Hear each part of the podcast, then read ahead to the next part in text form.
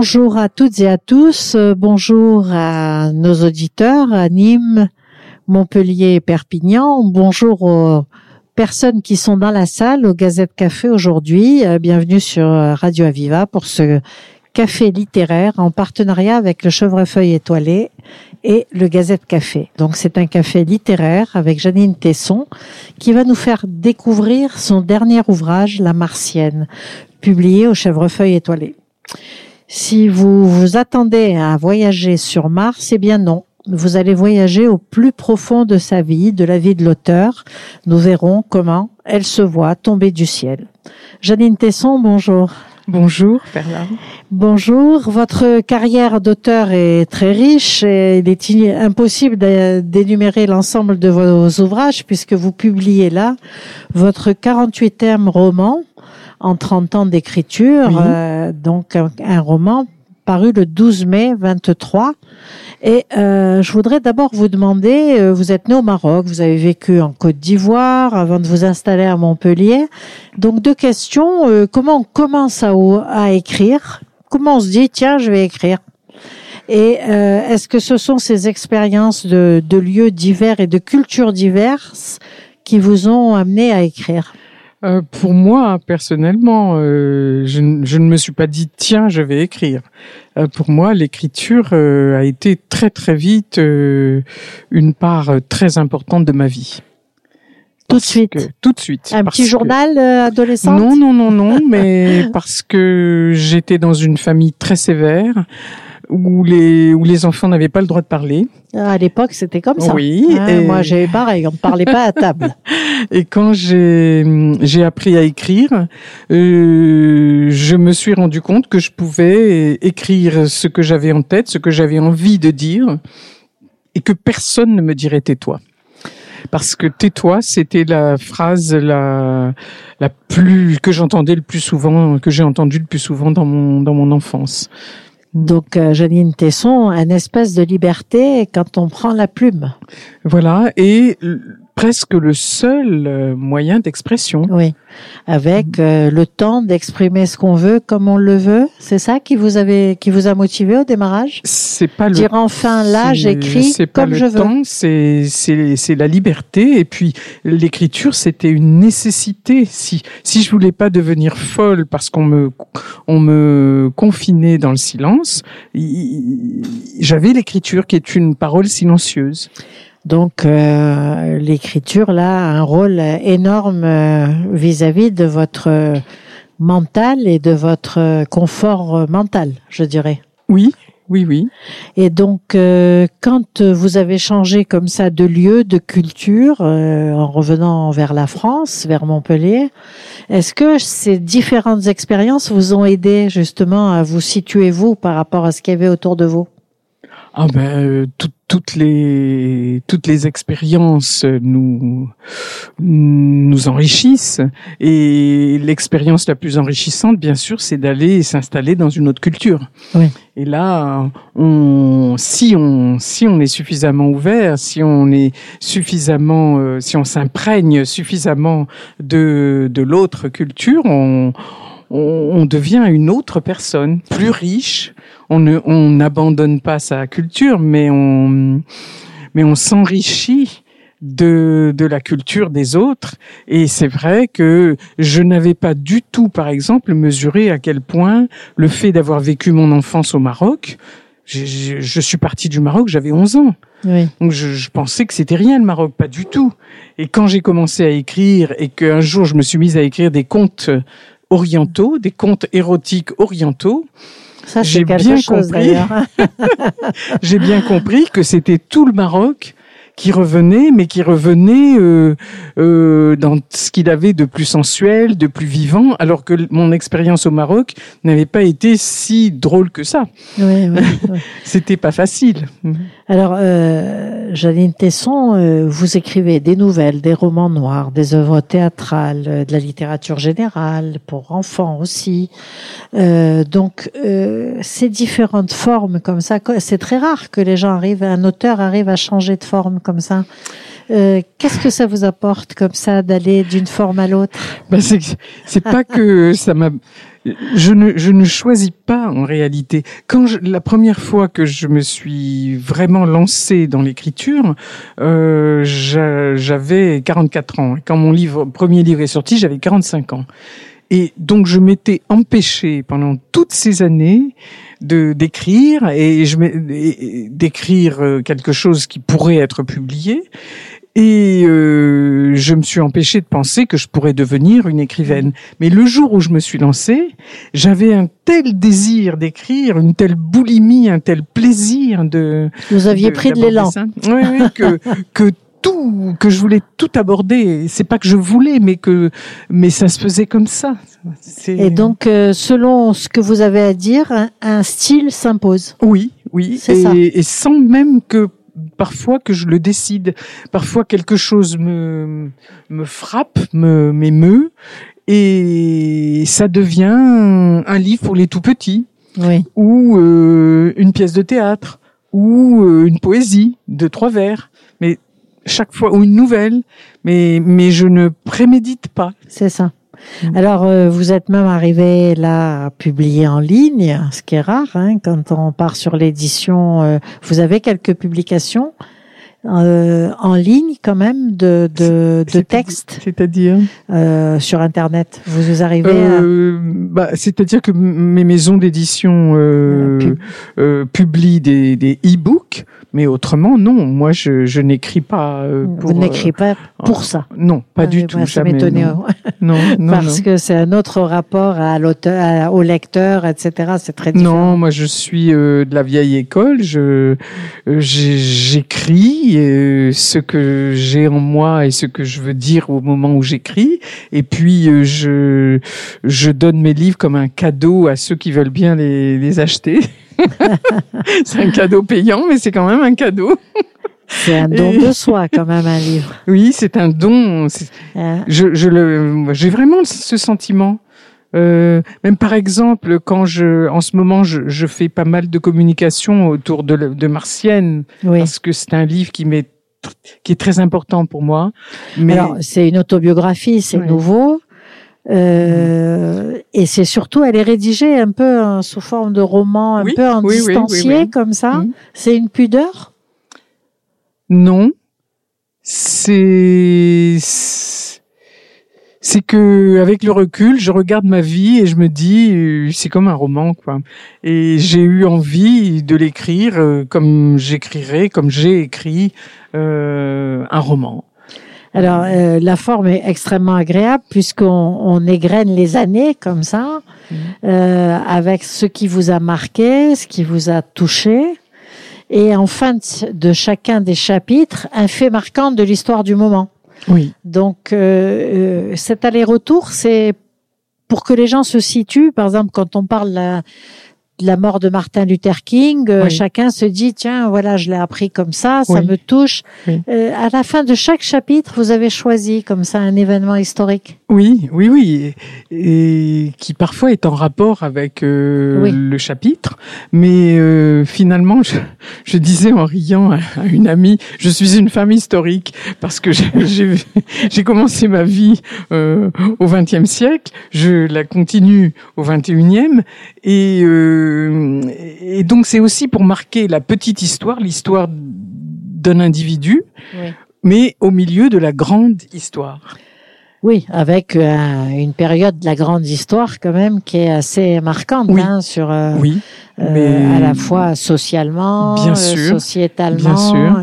il y a eu puis beaucoup de changements. beaucoup de changements qui vont vers la libération Bon, même s'il y a eu des reculs, et, mais quand même, il y a eu toutes les indépendances des colonies, euh, il y a eu euh, les luttes des femmes et, et, et, tout ça en même temps euh, que la martienne essayait elle aussi de de se retrouver, de se retrouver, d'aller vers un peu plus d'estime d'elle-même et tout ça. Alors mhm. cette allégorie, cette martienne, puisque mhm. vous dites effectivement, elle, est venue d'ailleurs, elle se croit venue d'ailleurs, tombée du ciel. Quel, quel que soit la période, vous vous êtes senti décalé? Oui, même maintenant, même là, même en ce moment. Alors, on va vous recentrer. je, je pense que beaucoup se sont essayés à ça. Mais que je... ça n'a pas marché. Euh, non, je suis, je, je, suis comme ça, toujours un peu, un peu comme je dis, comme un calque euh, qui, qui, a, qui a glissé. Qui a glissé un peu avec un petit trait Alors, qui parfois dépasse. il glisse, il glisse euh, tout à fait de l'autre côté de la page. Puis d'autres fois, il y a simplement un petit flou dans le contour, mais mais c'est, je suis comme ça. Et j'en souffre parfois, mais mais j'ai j'ai admis que que c'était ma marque, que que je suis comme ça. Alors, euh, vous auriez pu vous dire, je suis décalée par rapport à mon environnement, euh, je me sens différente, mais je suis mieux. Là, non, vous aviez l'impression d'être non ok. Vous aviez l'impression vraiment d'être complètement décalé, euh, laide, euh, tout ce qu'on veut. Ah ben quand j'étais enfant, puis on me le faisait sentir. De toute façon, dès qu'on euh, dès qu'on dépassait de la norme, dès qu'on mais, mais même dès qu'on vivait, dès qu'on parlait, dès qu'on bougeait, on et même soi-même, on, enfin on me disait tellement que j'étais laide, que j'étais gauche, gauche, euh, oui, que j'étais incapable, que je n'avais pas de qualité, incapable. que oui, on, on, nous on nous rabaissait en permanence, donc euh, on se dit euh, bon ben je suis pas la bonne personne quoi. Ils, ils espéraient quelque chose d'autre et puis euh, je non je, je je suis pas je suis pas celle que je devrais être. Alors euh, cet aspect de se dire je suis tombée d'ailleurs, j'arrive d'ailleurs, Mhm.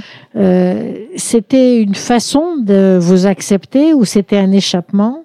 Vous le pensiez vraiment que vous arriviez d'ailleurs?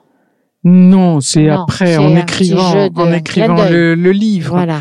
Euh, quand j'étais enfant, je- je- j'essayais dés- désespérément de d'entrer dans les dans les cadres, mais mais j'y arrivais pas. C'était impossible. Ouais. De toute façon, euh, on, on nous C'était une mission impossible. Ça ne pouvait pas aller, quoi Oui, que vous fassiez. oui. C'est ça? Oui, oui, oui. Alors du aller. coup, après, euh, j'ai j'ai un peu euh, cul- pas cultivé, mais je me suis complu dans dans cette différence. Je me suis dit, bah tant pis si je suis si si je Avec suis pas une comme les autres. souffrance acceptée, on a Oui, l'impression oui. quand même. Il y a Oui, la souffrance qui est là, mais on se dit, je vais quand même aller de l'avant. années, et pendant des années, j'ai quand même caché ma ma différence. Oui. Ouais, il fallait Pendant donner le change. Oui, oui. Alors j'aimerais bien que vous nous lisiez euh, justement un chapitre du de l'ouvrage La Martienne euh, aux éditions Chevrefeuille étoilée euh, qui concerne l'enfance précisément. Hein? Oui. Donc euh, Donc ça se passe en 57. Oui. Le monde grouille de mystères. Questionner les adultes est interdit. Elle cherche et trouve seule des explications logiques. Elle construit ses barrages contre le chaos. Elles sont plusieurs à jouer aux devinettes perchées sur les branches noueuses dans l'odeur puissante des faux poivriers. Un homme descend la rue. Les autres filles quittent l'arbre et se sauvent en hurlant. Pourquoi Assise sur sa branche, jambes pendantes, elle voit passer au ralenti l'homme qui, levant le visage, ne cesse de la fixer. Il marche, sans se rendre compte que de sa braguette ouverte se dresse quelque chose qu'elle ne peut évidemment pas identifier, n'ayant vu de sa vie que les nouilles pâles, molles et rigolotes que sont les kikis de ses petits frères. Sur sa branche, elle est aussitôt submergée de compassion et se met à prier pour cet homme atteint justement là, quelle malchance, par une maladie qui doit lui causer des souffrances infinies, morales et physiques, vu combien est gonflé et tuméfié ce qui, malgré ses proportions et sa couleur violacée, ne peut être que son kiki. Autrement quoi d'autre? Et qu'il soit obligé, pour le rafraîchir, de le maintenir ainsi à l'extérieur, doit mettre ce pauvre homme à la torture. Elle récite, pour ce malheureux qui promène ainsi sa misère, deux Je vous salue Marie dans l'arbre, et encore deux le soir en se couchant, et ne manque pas d'inclure cet affligé dans ses prières parmi les aveugles, les cul et les lépreux. Seigneur, prends pitié. Donc, ceci se passe en 57 et à la fin, il y a des notes donc historiques. Euh, 7-9 octobre, bataille d'Alger. 2 mai, Eliane Letiès est proclamée meilleure ménagère de Loire-Atlantique. La réception des lauréates départementales a lieu en costume traditionnel à l'hôtel de ville de Paris. Vous imaginez la scène. voilà. Alors, on sent bien, et ce, ce, ce, chapitre donne bien ce ton plein d'humour et décalé comme ça, qui est absolument, c'est charmant et très agréable à lire. Et donc, euh, cette, euh, vous continuez comme ça. Alors, on voit les, les bienfaits de l'éducation sexuelle quand même à l'école. Hein euh, est-ce que est-ce qu'il en existe vraiment une d'éducation sexuelle même maintenant? Bon, en tout cas à l'époque, il y en avait pas du tout. Oui. Ça, c'est sûr. Et donc, euh, vous découvrez, euh, effectivement, il y avait beaucoup de frustration. Et c'est vrai que euh, toutes les, les petites qui ont grandi à cette période-là, et notamment au Maroc, où il y avait beaucoup de pudeur et de, on mettait, on parlait pas de, de, de sexe, on ne parlait pas de mhm. sexualité. Mhm. Donc, je pense que les gens un peu frustrés, eh ben, s'exprimaient comme ils le pouvaient. Oui, exactement. Euh, bien sûr. À la sortie des écoles, notamment. Oui, Alors, euh, vous avez euh, décrit comme ça les différentes années de votre vie euh, avec euh, une, beaucoup d'humour. On sent quand même de la gravité, de la douleur aussi. Mmh. Et je trouve que au fur et à mesure, euh, on est à la période où effectivement il n'y a pas de pilule, les gamins naissent euh, comme ils peuvent. Et euh, je suppose qu'à un moment donné, avec l'âge adulte, vous vous demandez d'où vient ce malaise et ce non-amour. Est-ce que mhm. vous avez posé le mot de non-amour quand vous étiez jeune? Non, parce que j'étais persuadée que je n'étais pas aimable. Donc c'était bien normal qu'on ne m'aime pas. C'est bien plus tard. Et là, j'ai justement euh, dans un texte, je le, je le dis, mais c'est un texte. Euh, ce serait bien de le lire parce que on voit, on va passer à l'âge adulte, mais ça fait, on fait un pont entre les deux euh, euh sur cette perception justement de d'être aimable ou pas. Oui. Donc, ce sont les années 1998-99. Elle rend visite à sa mère. Elles sont face à face, dans une forêt de chênes verts. La mère, assise sur une grosse pierre, et la fille, en contrebas, bras serrés autour de ses jambes, menton sur les genoux. La mère dit Quand on est jeune, on a de drôles d'idées. Par exemple, moi, quand je t'attendais, je n'avais pas envie du tout d'avoir un autre enfant, si tôt et dans ces circonstances. Je te refusais tellement que j'ai eu peur. J'ai envoyé une lettre à la mère supérieure de l'institution où j'avais été pensionnaire. Une femme qui comprenait tout. Tu parles. Pour lui demander si un enfant non désiré ne risquait pas de naître sans âme. Émerveillée d'avoir une mère qui n'a pas lu Freud, elle éprouve soudain un immense bonheur, un soulagement physique. Un nœud très ancien se défait elle est délivrée d'une part de sa culpabilité. Son amarre est rompu, sans claquement, sans sursaut ni tangage, en un glissement glorieux, elle va vers le large, toute voile dehors. Merci. Elle n'a que ce mot en tête. Merci pour ce dénouement en douceur, si inattendu ce jour-là, dans la forêt de chênes verts. Elle lit dans un livre, au sens marin du terme, l'âme est le fil rouge qui, dans la marine anglaise, assurait la continuité des torsades d'un cordage. Dans ce cas, ne pas avoir d'âme signifie être contraint à l'indépendance, forçat de la liberté. Donc ça, c'est, tiré d'un merveilleux malheur de Boris Cyrulnik. Sans doute suis-je né sans âme, se dit-elle, je me suis fabriqué sans logique, tressé à la va comme je te pousse, avec comme seul fil conducteur le refus d'être anéanti. Donc c'est magnifique, le fait de parler de elle. Vous n'avez pas été tenté de passer au jeu? Non. Jamais. Jamais. Et donc cette scène, elle est un peu fondatrice. Parfois, euh, parfois je cite des, des phrases que j'ai dites ou des, des, des pensées que j'ai eues, mais je dis dit-elle, pense-t-elle, et, voilà. Tout le temps. Je, je, c'est un c'est un mélange hein, entre comment dire? D'intime et de distance. Oui, c'est ça. D'intime et de distance finalement. Oui, Vous avez cette euh, méthode-là Oui. Pour euh, garder cet intime très lourd. Cette scène, elle est quasiment fondatrice, c'est-à-dire que c'est là que vous arrivez à mettre euh, un- la raison de votre malaise euh, comme ça à votre conscience. Quand c'est arrivé, je, dit- je ne me suis pas, je ne me suis pas dit que vraiment que c'était la raison de mon, de tous mes malaises. Mais euh, tout à coup, oui, j'ai eu envie de dire merci à ma mère, euh, sans même savoir pourquoi. Mais D'avoir dit ça. euh, oui, parce que j'étais soulagée. Je me disais, ce n'est pas de ma faute. Euh, ma- Donc euh, j'avais quand même euh, une couche de culpabilité qui tombait. Bon, Oui. il y en avait encore Oui. beaucoup d'autres qui restaient, mais j'étais déjà, j'étais délivrée de, d'un De la, peu culpabilité de ne pas réussir à se faire aimer. D'être pas aimable. Pas aimable. Parce que je pensais que c'était de ma faute, parce que j'étais comme j'étais, parce que je faisais que des bêtises, parce que parce que j'étais pas intéressante, parce que j'étais pas jolie, parce que si, parce que mi, parce que j'étais pas voulu, c'est tout quoi. Je le savais bien, je le sentais bien. Donc un soulagement.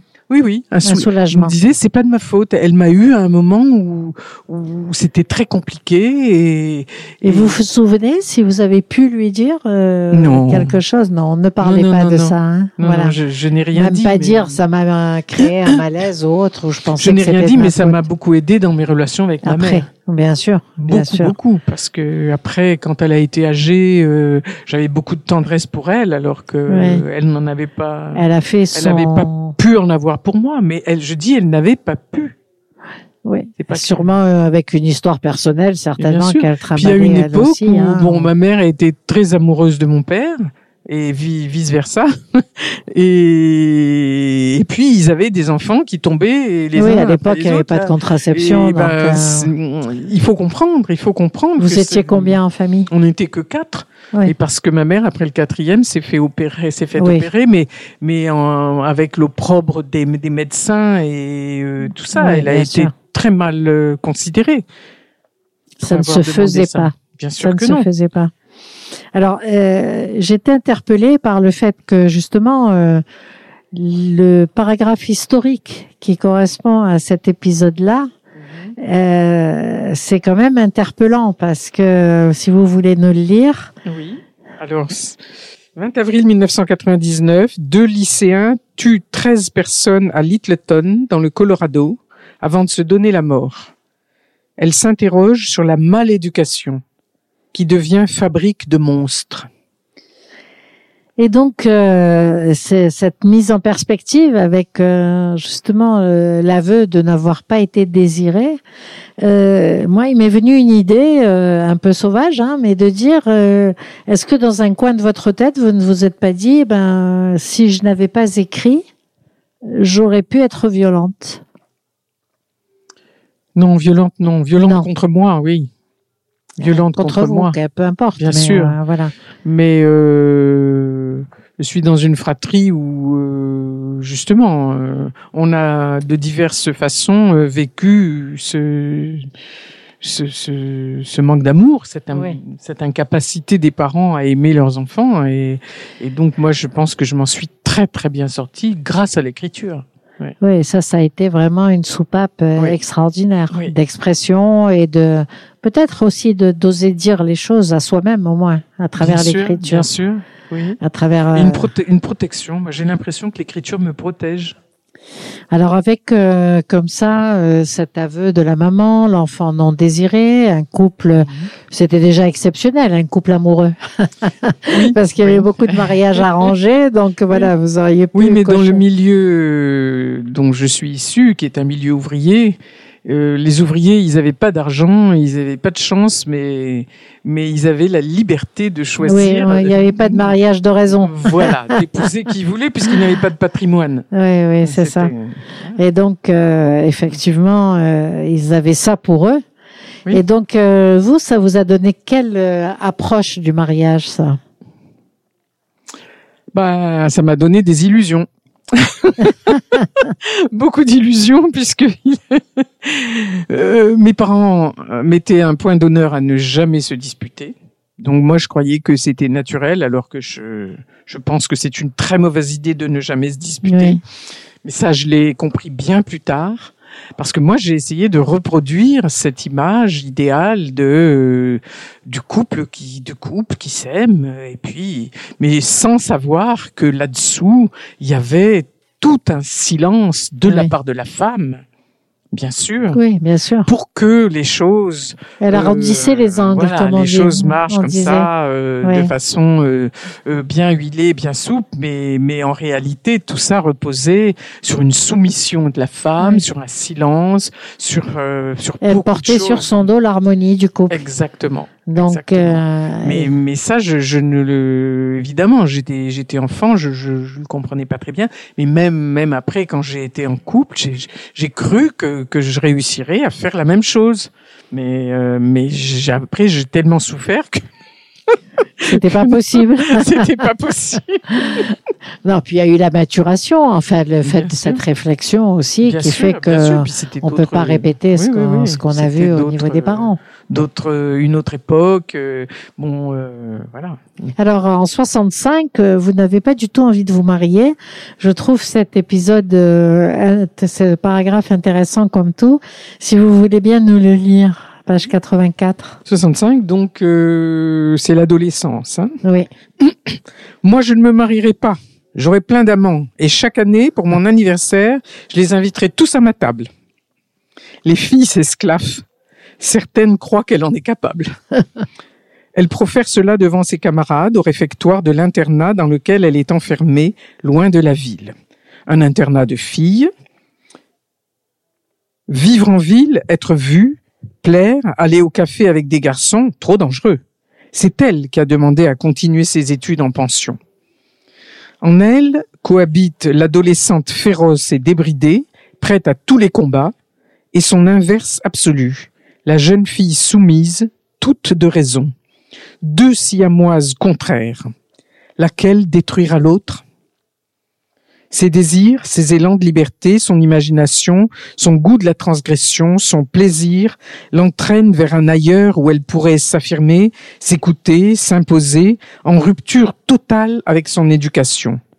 Cela ne cadre pas avec ce que ce garçon prévoit pour elle, ni avec les lettres qu'elle lui écrit plusieurs fois par semaine pour lui prouver qu'elle est bien conforme à ce qu'il souhaite. Côté face, elle est la révolutionnaire, celle qui n'entre pas dans le rang, qui prononcera toujours la parole qui bouscule ou qui choque, et côté pile, celle qui est déjà ligotée, bâillonnée, irrémédiablement. Elle ressent avec lucidité cet écartèlement entre ces deux extrêmes, mais n'a pas conscience de la possibilité d'un choix.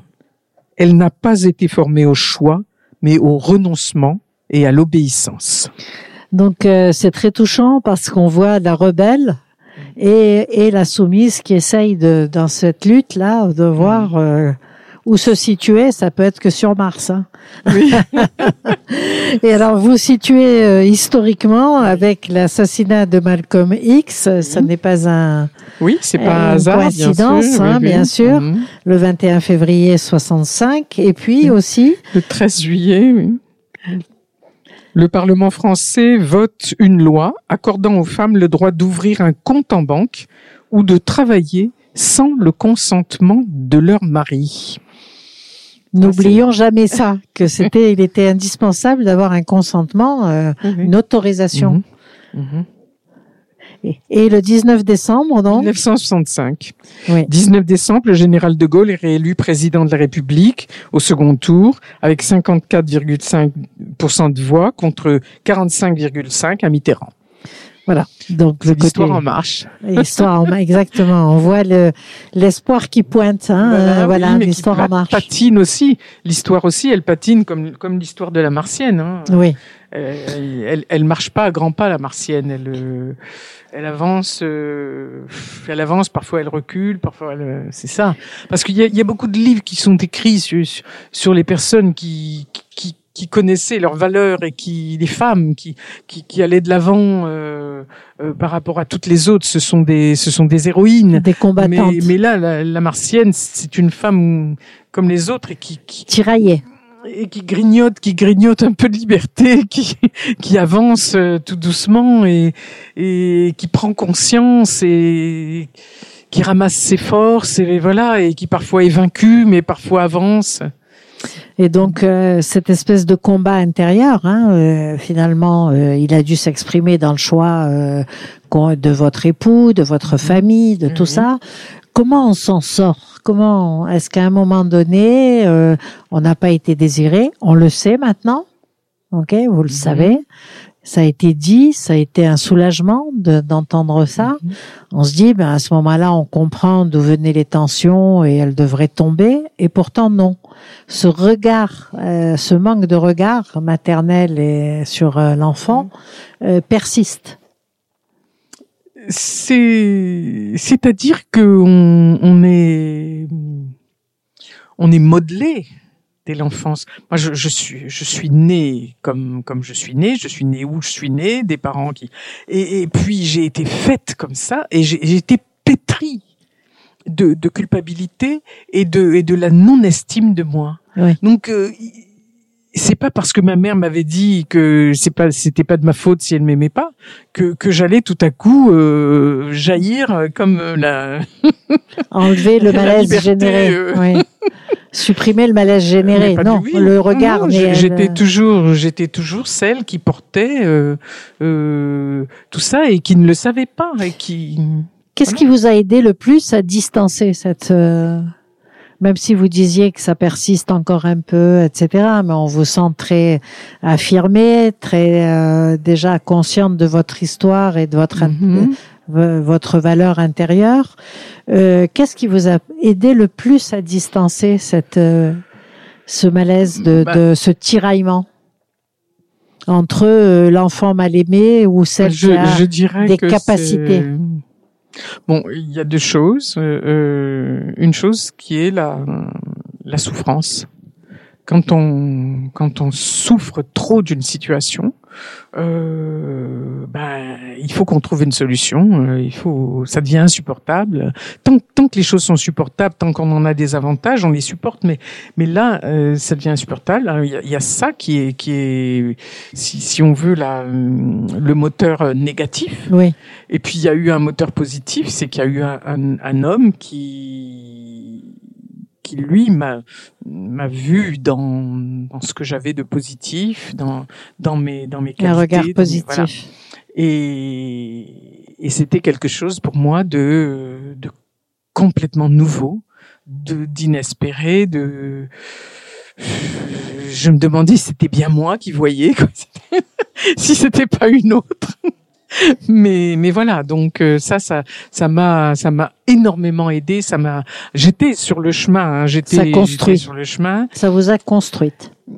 Ça vous a aidé à vous reconstruire. Euh, je, je, dirais oui ça m'a hum, reconstruire je, je je sais pas parce que j'étais euh, ça m'a ça, ça a été comment dire en tout cas, ça m'a aidé à,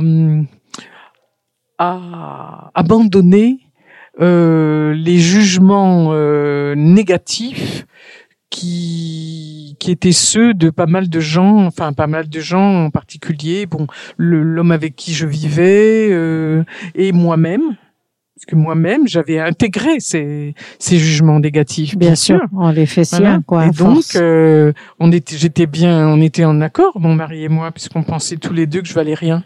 Ouais. c'était bien. Tout allait bien. Il n'y avait pas de conflit mais tout à coup il y a quelqu'un qui vient et qui dit non tu, tu vaux quelque chose. Alors là ça ça vient tout bouleverser autre chose bien sûr. C'est d'ailleurs quelquefois dur à gérer quand même. Mais on sent quand même que vous avez on vous sent euh, euh, fragilisé et en même temps consciente de ce que vous avez apporté, ce que vous pouvez apporter, même dans les moments de doute. Il y a quelque chose qui reste de je suis là. Oui, mais sans jamais, sans jamais euh, me le dire euh, vraiment. Oui, ou être dans le confort. Voilà. C'est je- plus de la résistance. Oh, Oui, et puis oui, oui, oui. On le sent tout au long de l'ouvrage, cette très- résistance à la, à la Oui, disparition. Je suis là quand même et Oui, euh, on me voit négativement, mais je suis là autrement. oui, oui, oui, oui. Et puis euh, m'affirmer, euh, c'est- très compliqué. Il y a un texte que j'ai écrit aussi sur la fierté. Oui. Euh, quand les gens, quand j'ai commencé à beau. écrire, que j'ai commencé à, à, à Avoir un publier, retour, avoir ouais, des un prix et retour. tout ça, et on me dit vous devez être fier.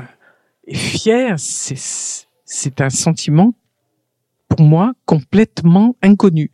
C'était Inconnu, toléré pour vous? C'était pas fier C'était toléré Je suis toléré Je suis accepté N- Je suis vu Non, mais être fier, voilà, être fier. Je ne, je ne savais pas ce que ça voulait dire, et je ne sais toujours pas ce que ça veut dire pour moi. D'accord. quand autour de moi je vois des gens qui sont fiers de ce qu'ils font parce qu'ils ont fait quelque chose de bien, je, je les comprends.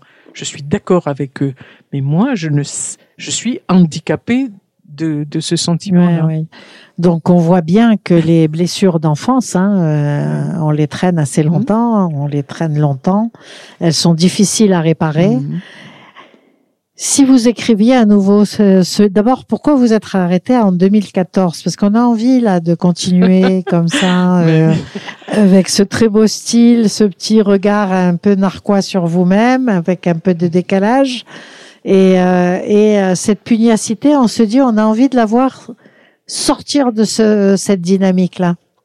C'est très attachant. Oui, euh, bah, la vie, la vie continue, la vie. Oui, Euh, je me suis arrêtée en 2014 parce que c'est à partir de ce moment-là que j'ai, je me suis mise à travailler vraiment le texte et et en faire ce qu'il est, ce que vous avez là sous les yeux, et à chercher des, des éditeurs et tout ça. Donc euh, oui, on sait que c'est pas très difficile, c'est- pas très facile de se faire non, éditer, même donc quand, quand on écrit son 48e livre et quand on a eu des prix et tout ça, c'est pas facile. Parce que justement, je, je n'ai- je n'étais pas une écrivaine euh, standard. Oui. Alors, on voit, avant de voir comment vous concluez hein, cet ouvrage, euh, La Martienne aux éditions Chèvrefeuille étoilée, euh, j'aimerais vous poser une question. Si vous aviez à réécrire ce livre, revoir ces différentes années comme ça, Mhm. maintenant, en 2023, euh, vous porteriez le- l'accent sur les mêmes éléments, sur la même chose? Vous auriez le même regard? Oui, oui, je pense. Oui, Oui. Vous auriez le même Oui. regard? Oui. C'est quand vous relisez, c'est Oui. vous. Oui, oui. C'est moi et c'est mon, c'est mon évolution et oui, oui, oui. Et donc euh, c'est étonnant. Alors, euh, est-ce que euh, au décès de vos parents, vous vous l'évoquez là dans un Mhm. des chapitres, euh, il y a eu un changement? Il y a On des vu- changements Vous tout le avez montré que vous étiez plus tendre, etc. pour Oui. votre maman. Il y a eu une réconciliation entre guillemets. Euh, Est-ce qu'il y a eu un changement qui s'est opéré en vous? Bien sûr, on change. Moi, je crois qu'on, enfin, en tout cas pour moi-même, je sais que je change en permanence. Je peux même changer du matin au soir. Donc, euh, forcément, tout ce que l'on vit et le temps, le temps nous fait changer. Et c'est merveilleux d'ailleurs de de voir euh, ce qu'on était, ce qu'on est, euh, ce qu'on devient, et se dire qu'on va encore changer. C'est c'est un un beau mot, changer. C'est la vraie vie. Oui, c'est bien C'est sûr. la vraie vie. C'est la vraie vie, bien sûr. Et euh, justement, euh, cette vraie vie maintenant, euh, votre nouvel ouvrage, euh, je suis sûre que vous en avez un en préparation. Euh, allez, un petit scoop comme ça, ça va porter sur quoi? Ben, On ne le répétera pas. non, j'ai de toute façon euh, euh, travaillé sur un livre autobiographique. Euh, moi, ça m'a donné envie de, de, continuer. Justement, vous parlez, ça s'arrête en 2014. Euh, j'ai bien envie de, de continuer. Nous aussi, on a envie de voir un et peu puis comment... de creuser certaines choses. Parce que j'avais déjà écrit La Petite Cinglée, qui, qui, qui racontait une infime partie, de, partie, de, mon enfance. Et puis là, je me dis que je peux creuser de différentes de différentes manières et euh, parler aussi euh, de, de, choses que j'aborde moins dans ce livre, comme l'amour et tout ça. Mais en même temps, j'ai aussi envie d'écrire un livre euh, pour la jeunesse que, que j'ai dans la tête, là, qui vient de temps en temps me et qui est un livre euh, qui s'appelle Le Rond-Point et et c'est un livre sur l'immigration et c'est un, un, jeune garçon et une jeune femme qui se réfugient. Vous savez, moi les ronds-points, j'aime bien en France les ronds-points. Les ronds-points euh, qui sont les Il y a des petites maisons. Il y a, et à Lunel, il, y a, il y a un rond-point avec une petite maison. Ouais, et, je, et je, depuis depuis des années, je me dis, moi si j'étais, si j'avais pas de maison, si j'étais réfugié, j'irais m'installer là-dedans. Il y a des vignes autour, il y a des il y a des oliviers. Alors euh, j'ai imaginé l'histoire d'un d'un enfant et d'une jeune femme qui, qui vont se réfugier là et leur histoire, voilà.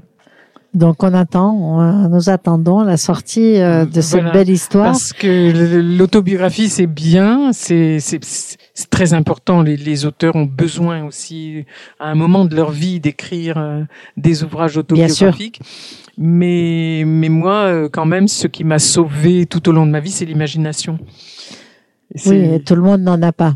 Donc euh, c'est merveilleux. Est-ce que vous aimeriez que le lecteur dise, moi, ça m'a aidé à voir quoi, à voir clair en moi sur une problématique que j'ai vécue, sur un parcours que j'ai eu? Est-ce que c'est quelque oui. chose qui vous touche?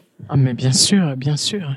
Donc, et euh, ça m'a déjà été dit à propos de la martienne. Voilà, je pense que les ont... enfants non oui. désirés euh, oui. se retrouvent oui. là avec les souffrances mais... que ça génère et l'évolution que ça provoque. -hmm. Et donc ça, ça vous plaît bien d'aider quelqu'un comme ça? C'est une genre de oui, thérapie? C'est pas moi qui les aide, mais si les personnes se, on dit que les bon les artistes et les écrivains euh, expriment ce que d'autres n'ont pas les moyens d'exprimer. Oui, c'est pas tout le monde hein, qui Donc sait, euh, oui, quand quand quand on écrit quelque chose qui qui va être ressenti par de par un public large, ça ça ça fait toujours plaisir quoi, c'est sûr. Bien sûr. Alors pour euh faire une petite boucle euh, sur une période qui a été une période clé euh, pour l'évolution de notre société, mmh. pour aussi euh, vous évoquer l'immigration et puis la Côte d'Ivoire où vous avez vécu. Mmh. Donc j'aimerais qu'on conclue avec une lecture sur mai 60 sur 68 en tous les ah, cas. Oui. Hein. 68 avec bien sûr le bouleversement que ça a représenté et puis euh, Kende euh, dont vous parlez. Donc j'aimerais bien que vous nous y lisiez cette partie-là. Oui, c'est quelle page Si vous voulez bien, 130. Là, 1968, il quitte la maison, c'est ça? Oui, oui, c'est ça, oui. Alors ça, le couple, le couple est en Côte d'Ivoire, donc. Oui. 1968. Il quitte la maison de robe grillée, moisie, farcie de cafards. Leur changement de case les désigne automatiquement comme patron d'un employé de maison, un boy. Ce jeune homme de Haute-Volta ne connaît que cinq mots de français. Le jour où elle décide de faire un poulet rôti, tous les deux restent plantés devant la cuisinière à gaz, incapables de deviner comment allumer le four. Elle rit, il est vexé. Il lui fait comprendre qu'il avait espéré auprès d'elle devenir cuisinier de première catégorie. Son rire redouble. Kende. Son nom est-il bien celui-ci ou bien, prononçant de travers ce qu'il a marmonné le premier jour, l'ont-ils affublé d'un nom qui ne ressemble à rien? Ils sont prêts à admettre n'importe quelle étrangeté venant des Africains et eux à approuver toute bizarrerie de blancs qui ne mettrait pas leur emploi en danger, ce qui fait qu'ils s'appellent Kende. Ce jeune travailleur immigré, né dans le Sahel, ne semble jamais aussi heureux que lorsqu'il zigzague à vélo sur les chemins caillouteux, un bidon de 30 litres de fioul sur la tête, vide à l'aller, plein au retour. Il manie le fer à repasser comme un gourdin et frotte le linge jusqu'à le réduire en charpie. Elle ne lui donne à laver que le linge de monsieur. car elle a lu que laver le linge des femmes était humiliant pour un homme en Afrique. Et ailleurs, quel homme a jamais lavé les culottes d'une femme? Malgré ses précautions ethnologiques, Kende est très tendu dans cette maison où la patronne ne sait rien faire et lui demande sans arrêt son avis. Il a réduit en miettes le troisième fer à repasser. Il fait écrire par un ami sur un petit papier Le fer à repasser me veut du mal. Il s'est encore cassé. Devant leur rire, il semble pris de panique. Eux ne soupçonnent pas qu'ils puissent les craindre. Ils voient en lui un jeune homme inexpérimenté comme ils le sont eux-mêmes. Ils n'imaginent pas que Kende, ainsi que tous les jeunes gens qui travaillent sur cette station de recherche agronomique et tous les Africains sont hantés par les souvenirs brutaux de la colonisation. L'Afrique, pour eux, est un fantasme, le summum du dépaysement. Ils n'ont pas pris la peine de se plonger dans les livres d'histoire. Ce pays neuf, la Côte d'Ivoire, ils mettront des années à l'appréhender en une longue infusion. Ils finiront par s'y sentir inclus. En attendant, les bévues qu'ils commettent sont innombrables. Au cœur de la forêt, non loin de la case de roc grillé à présent vide et livrée au rat, tandis que la saison des pluies s'annonce, son ventre grossit lentement mais sûrement. Dans les villages où ils sont invités, ce ventre lui permet plus d'une fois de refuser, sans froisser quiconque, de manger du rat ou de ces escargots géants qu'on appelle acatines. Protégée par les nombreux interdits imposés à la femme enceinte, elle observe son époux mâcher et remâcher sans succès son pied d'escargot, pointure 39, ou grignoter une patte de varan. Voilà, donc euh, pour quiconque a vécu en Afrique, euh, c'est tout à fait évocateur et ça fait rêver un peu, euh, ça remet dans cette ambiance-là. Et puis c'est un, espèce de spot sur la différence et la lecture de la différence et la communication. Et d'ailleurs, vous concluez avec le 4 avril, le pasteur noir américain Martin Luther King est assassiné à Memphis. Donc c'est vraiment euh, l'ultime euh, espoir lié à l'acceptation de la différence qui est mis à terre. Oui. Et puis dans, dans, ce texte, je montre aussi l'innocence. Euh, bon, parce que moi j'avais j'avais 19 ans. C'est candide. Euh, l'innocence la naïveté, la, la, pour moi, euh, je m'étais, je m'étais fabriqué une Afrique euh, de, mythique, de, mythique, de rêve, enfin, et et, et l'Afrique réelle, euh, j'ai mis très longtemps à la comprendre, bien sûr, mais surtout, le tout, ce n'est pas la différence, c'est le fait de ne, de ne pas, hum, comment dire, de ne pas la prendre en compte. Oui, exactement. devant devant ces jeunes gens euh, qui, qui travaillaient dans les plantations et tout ça, on on se rendait pas compte que, de la lecture de l'autre et de la vie de l'autre. Oui, oui. Pour nous, c'était des jeunes gens, des jeunes ouvriers. Bon, ben voilà. Et non, c'était des c'était des gens qui étaient déjà déracinés, hein, des des Burkinabés qui venaient travailler en Côte d'Ivoire, qui étaient pauvres et qui avaient un passé de, de colonisés. Et nous, on représentait les les colons. Oui. C'était, mais on, on, on ne s'en rendait pas on compte. Ne, on ne mettait, on ne portait pas ce diagnostic là-dessus. Vous dites, hein, en fait, on ne, on mettait pas les mots là-dessus. Et quand on, on voyait les, les blancs euh, plus âgés que nous euh, avoir des attitudes euh, coloniales, disons, on faisait un petit pas de côté, mais oui, sans plus. Sans trop sans creuser, plus, quoi. Sans plus. Mhm. Et on voit à la fin, donc, euh, votre conclusion sur Luther King, que c'est vrai que ça fait réfléchir. Et en cette période où, euh, justement, les mouvements migratoires soulèvent beaucoup de questionnements et, et je trouve ça intéressant de, de les voir avec euh, cette lecture de qui est l'autre, ce qu'il vit et euh, où il en est. Et vous le dites euh, vraiment très bien, vous le faites percevoir très bien avec euh, beaucoup de respect et de pudeur. Donc, euh, je voudrais vous remercier. Euh, Janine Tesson pour euh, ce parcours rapide. On pourrait y passer beaucoup plus de temps sur Martienne. Euh, elle se croit venue d'ailleurs et tombée du ciel, mais non, elle est là, à côté de nous et sur notre antenne. On en est ravis. C'est un le dernier roman autobiographique, enfin une autobiographie sous forme de roman plutôt, publié au Chèvrefeuille étoilé. Et je vous remercie infiniment. Nous attendons la suite. Merci. Merci à vous. Merci. Thank you.